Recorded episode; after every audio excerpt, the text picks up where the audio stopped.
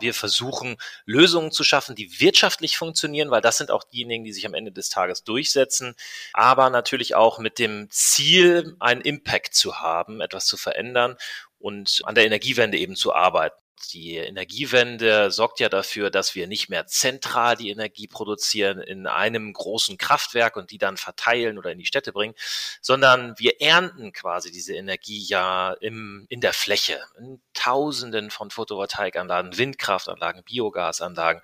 Und diese Anlagen können wir dann auch digital vernetzen und auch steuern. Das heißt, wir können sehen, was diese Anlagen machen zu jeder Zeit und äh, können diese Anlagen steuern, um einfach diesen, äh, sag ich mal, ja, den Ausgleich oder die, die Produktion so zu gestalten auch, dass sie zu der Nachfrage passen.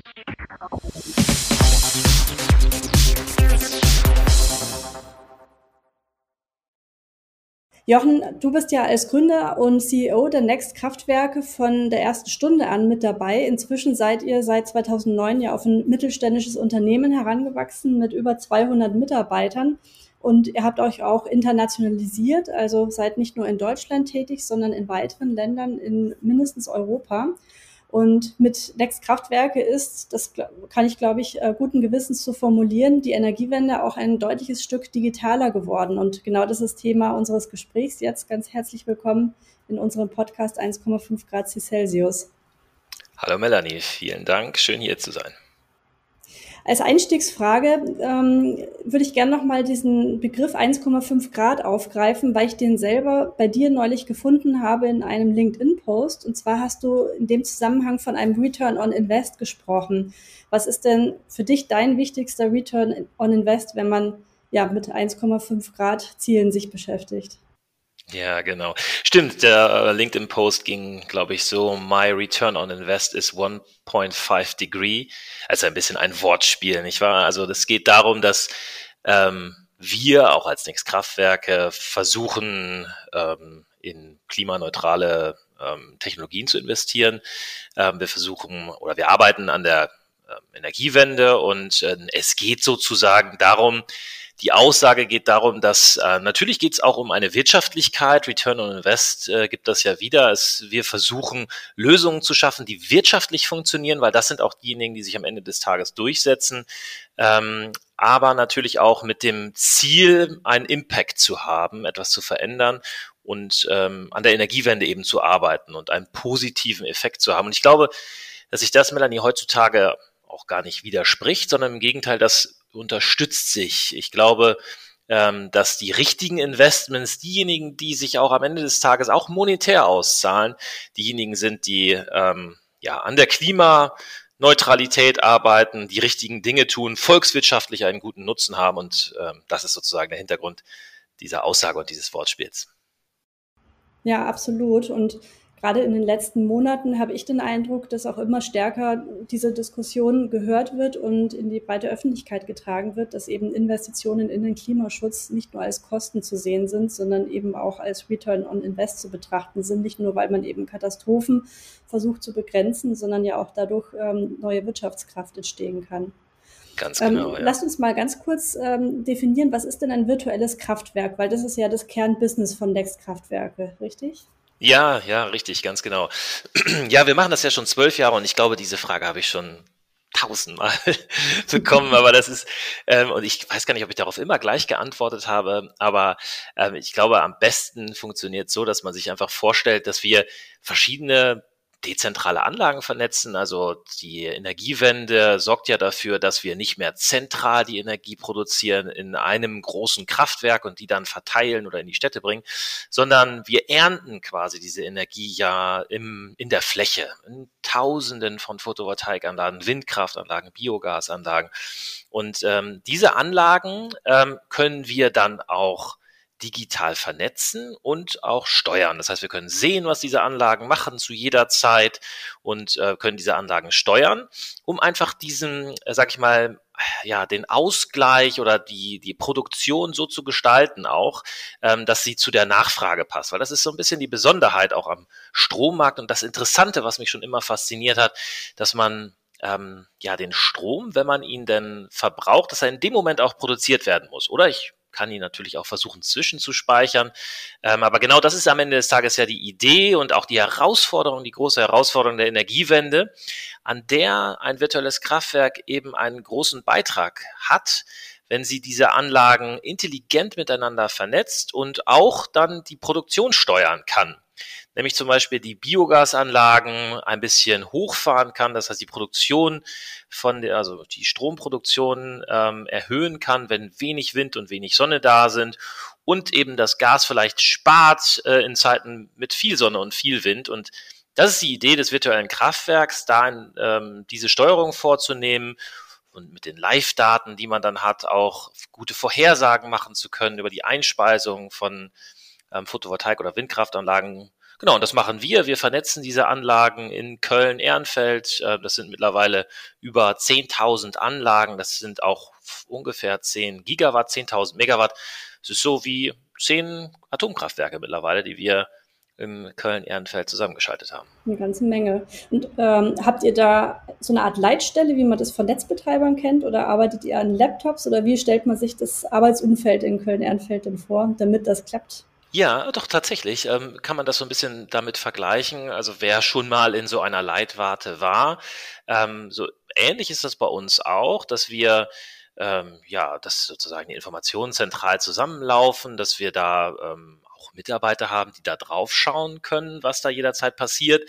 Allerdings ist das natürlich hochautomatisiert. Das heißt, normalerweise bedarf das Ganze keines manuellen Eingriffs, sondern es funktioniert hochautomatisiert, so dass wir ähm, die Produktion, dass die sozusagen automatisch gesteuert wird, wenn es Ungleichgewichte im Netz gibt oder auch Vorhersagen automatisch gemacht werden.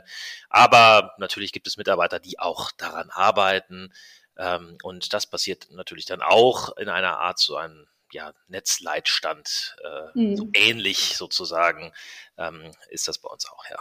Und mit dem Unterschied vermutlich, dass dieser Leitstand bei euch verschiedenste Verteilnetze bedient, weil die ja physisch äh, verteilt sind in ganz Deutschland oder darüber hinaus, während die Leitwarte eines Verteilnetzbetreibers ja ihr lokales und regionales Netz bedient. Soweit richtig verstanden? Ja, ganz genau. Also wir arbeiten quasi eigentlich immer, wir bieten Produkte an für die höchste Netzebene. Jetzt wird es schon ein bisschen kompliziert quasi. Das heißt also, unsere Verantwortung ist es oder die Anlagen, die wir steuern, ähm, da versuchen wir ein Gleichgewicht ähm, in ganz Deutschland quasi damit herzustellen.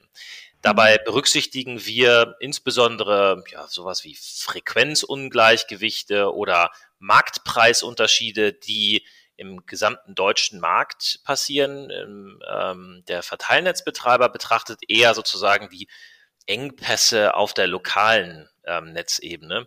Und genau, mhm. wir arbeiten eher auf der deutschen beziehungsweise sogar europäischen Netzebene und ähm, versuchen da das Optimum zu finden.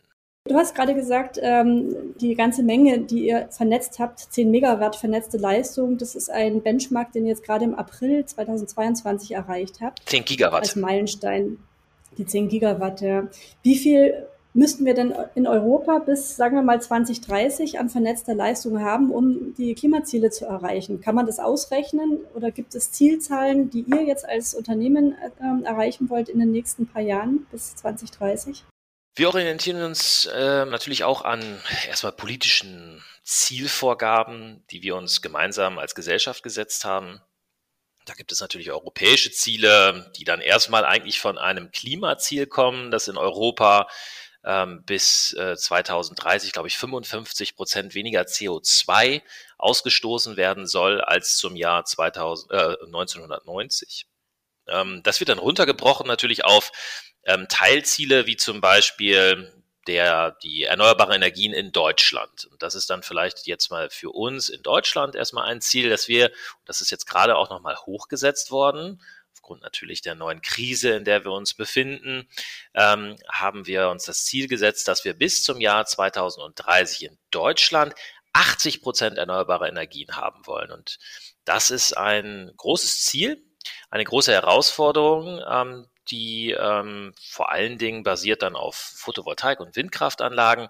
Und ähm, ja, da werden wir ähm, noch einiges vernetzen müssen. Das wird auch für uns als Unternehmensziel natürlich nochmal bedeuten, dass wir uns aufstellen müssen, nicht nur 10.000 Anlagen gleichzeitig live beobachten zu können und schalten zu können, sondern dass wir das mit der Zahl 10 potenzieren müssen wahrscheinlich in den nächsten zehn Jahren und 100.000 Anlagen. Wachstum. Genau, 100.000 Anlagen. Das ist so mhm. das ist so eine Zielgröße, die wir vielleicht bis 2030 zu erwarten haben. Und dafür müssen sich natürlich alle Prozesse und so weiter bei uns im Unternehmen schon mal darauf einstellen. Ähm, das ist eine große Herausforderung, aber äh, wir freuen uns drauf. Im Osterpaket ist ja ein Bestandteil auch ähm, die Möglichkeit, die in Aussicht gestellt wurde, Photovoltaikanlagen wieder zur Volleinspeisung zu installieren, also sprich nicht zur Eigennutzung oder zur teilweisen Eigennutzung und damit dann aber auch verbunden mit der Volleinspeisung die Einspeisevergütung wieder zu erhöhen. Wir liegen momentan jetzt äh, Ende Mai 2022 ja bei unter 6 Cent pro Kilowattstunde und das soll bei Volleinspeisung je nach Anlagengröße, habe ich gelesen, so ab 11, 12 Cent wieder liegen. Das würde ja wieder dagegen sprechen, diese Anlagen ins virtuelle Kraftwerk einzubinden, weil das nach diesem Prinzip äh, Produce and Forget äh, dann laufen würde. Wie ist da eure Einschätzung? Hilfreich für die Energiewende oder zwiespältig? Ich, ich, ich, halte das gar nicht für eine schlechte Idee und es widerspricht auch nicht sozusagen das Ganze in das virtuelle Kraftwerkskonzept einzubinden. Der Gedanke daran ist eigentlich ein richtiger, ähm, dass wir die Volleinspeisung erstmal also ähm, versuchen wieder mehr zu fördern, weil das Problem ist eigentlich, dass, die, dass das Eigenstromprivileg ähm, ein bisschen ein Schief, eine Schiefstellung des, ähm, der, am Ende des Netznutzungsentgeltes äh, verursacht. Weil jeder, der eine, also weil die Netznutzungsentgelte werden eben bezahlt auf Basis von nicht verbrauchten Kilowattstunden, also auf einer Kilowattstundenbasis und nicht auf sozusagen die ähm, Spitzennutzung. Und äh, deswegen kommt man ein bisschen in das Problem oder läuft man in das Problem rein, dass man bei dem Eigenstromprivileg sich ein bisschen entsolidarisiert mit, also über die vermiedenen Netznutzungsentgelte, die man nicht zahlt. Und ähm, am Ende des Tages müsste es, und das ist auch so ein bisschen das Problem bei Mieterstrom, führt das zu, ähm, sag ich mal, Bevorzugung von denjenigen, die es sich leisten können, auf ihrem Einfamilienhaus beispielsweise eine Photovoltaikanlage zu bauen. Die Mieter haben dieses Privileg nicht und müssen entsprechend sozusagen den Strom aus dem Netz beziehen, der immer teurer wird weil diejenigen, die sozusagen den Strom nicht aus dem Netz beziehen müssen, die Netznutzungsentgelte nicht bezahlen. Und das wird umgelegt natürlich auf alle anderen Netznutzungsentgelte. Bisschen eine komplizierte Systematik. Ende des Tages führt es dazu, dass wir ein bisschen eine, eine schlechte Umverteilung haben. Das kann man auf verschiedene Wege lösen. Jetzt hört sich das natürlich erstmal, sage ich mal, schlecht an, weil man nimmt irgendjemand etwas weg, dieses Eigenstromprivileg, eine Nutzung sozusagen. Andererseits ähm, hilft man damit sozusagen diese Entsolidarisierung vorzubeugen. Und wenn man dafür eine höhere Einspeisevergütung nimmt, hilft es am Ende des Tages, diesen Schiefstand ein bisschen aufzulösen. Und eine Integration in das virtuelle Kraftwerk ist dann sogar wahrscheinlich noch sinnvoller, weil dieser Strom aus den ähm, aus den Anlagen eben vollständig dann ins Netz eingespeist wird und wir dann eben auch ohne Berücksichtigung sozusagen der lokalen Nutzung diesen Strom bestmöglich am Markt vermarkten können. Also ein Boom, der ansteht, sofern die Handwerker auch verfügbar sind, die schnell genug alles installieren können. Ja. Ich würde gerne noch mal zum Thema, es gibt viel zu tun, was Positives in den Raum werfen. Ähm, ich selber bin sehr interessiert am Thema Bürgerenergie und würde gerne wissen, gibt es denn Bürgerenergiegenossenschaften, die Teil von den Next-Kraftwerken sind? Oder wäre es theoretisch denkbar, dass Bürgerenergiegenossenschaften bei euch Kunde werden? Ja, wir haben ganz viele Bürgergenossenschaften, die bei uns Kunde sind. Und ich finde das Konzept wunderbar. Mhm. Ich glaube, gerade was die Akzeptanz der Energiewende angeht, ist das ein wunderbares Werkzeug, was wir in Deutschland haben. Wir haben einen ganz breiten Konsens, der immer noch einmalig ist in der Welt, glaube ich, in Deutschland, der hinter der Energiewende steht. Es ist gar keine Frage, ob wir das wollen. Es ist nur die Frage, wie wir das machen. Und am Ende des Tages äh, haben wir das geschafft, dadurch, dass wir zum Beispiel Energiegenossenschaften haben, dass wir in der breiten Bevölkerung die große Unterstützung haben. Und das müssen wir unbedingt beibehalten. Deswegen halte ich denn auch diese Initiativen für ganz wichtig. Und ähm, genau, da gibt es viele tolle Projekte mit ähm, Anlagen, die auch dann eben direkt vermarktet werden. Und äh, da haben wir ganz viele tolle Kunden bei uns auch im virtuellen Kraftwerk, mit denen wir zusammenarbeiten. Es gibt ja so einen aktuellen Trendbegriff Purpose-Unternehmen. Da würde ich euch auf jeden Fall dazu erzählen, weil ihr ja euch gegründet habt mit der Intention, die Energiewende voranzutreiben, mit der Digitalisierung und einer cleveren Idee, ähm, ja, viel stärker die Erneuerbaren zu installieren. Habt ihr zu diesem Thema DNA bzw. Purpose-Unternehmen in einer anderen Begrifflichkeiten intern ähm, Gespräche mit euren Mitarbeitenden am Laufen oder Maßnahmen, um das weiter zu festigen? Ja, wir versuchen natürlich, also genau das ist auch das, was wir zum Beispiel mit dem Büro versuchen, dass das eben ein Ort ist, um unsere DNA zu finden und um uns sozusagen auch zu identifizieren mit dem Unternehmen. Wir hatten das Glück, dass wir, glaube ich, vor der Pandemie schon eine tolle Belegschaft hatten, einen tollen Zusammenhalt, so dass wir das gut geschafft haben, auch ähm, da durchzukommen, ohne diesen Spirit, diese DNA oder so etwas dann zu verlieren. Wir müssen aber jetzt natürlich daran wieder arbeiten, auch mehr und äh, wollen auch wieder mehr zusammenkommen. Und das ist auch ähm, am Ende des Tages der persönliche Austausch, den wir dann auch wieder brauchen dafür, um ein bisschen, ja, andere sagen, Stallgeruch zu bekommen oder so etwas. Ne? Ähm, einfach um sich miteinander auszutauschen, um den Kit zu bekommen, der uns alle zusammenhält, der uns irgendwie stolz darauf macht, an, äh, auf das, was wir tun und woran wir arbeiten. Und das sind ganz wichtige Werte, die wir auch, ähm, die wir bei unseren Mitarbeitern sehen, die uns ganz wichtig sind, dass wir ähm, ja einen Impact haben wollen auf die Energiewende. Es geht uns auch heutzutage in unserer Bedürfnispyramide ja nicht nur mehr darum, welchen Einfluss hat denn die Tatsache, dass ihr seit einigen Monaten zur Shell-Gruppe gehört, gesellschaftsrechtlich?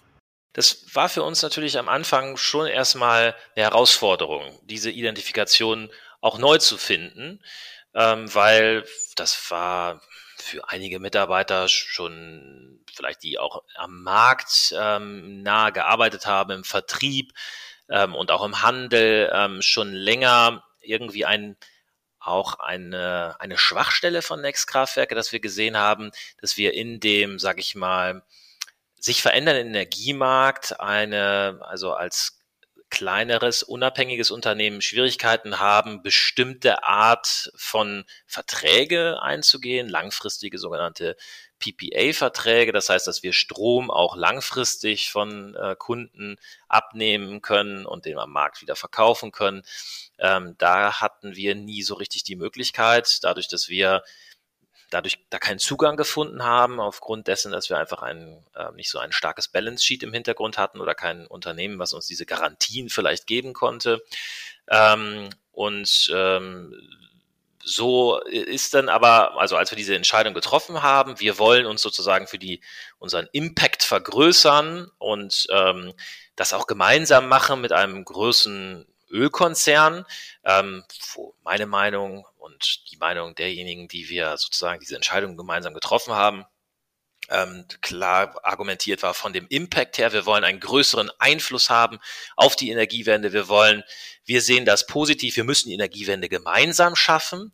Ähm, das schaffen wir nicht, indem wir, sag ich mal, weiter in diesem Lagerdenken arbeiten, gut gegen böse, grün gegen grau und so weiter, sondern es ist ein gutes Zeichen, wenn wir das gemeinsam machen. Und es ist notwendig, dass wir das gemeinsam tun. Nur so schaffen wir es, 80 und 100 Prozent erneuerbare Energien ähm, zu schaffen. Das schaffen wir nicht, wenn wir sagen, es gibt da immer noch andere, die das nicht tun. Und so wollen wir das gemeinsam und auch von innen heraus tun mit Shell.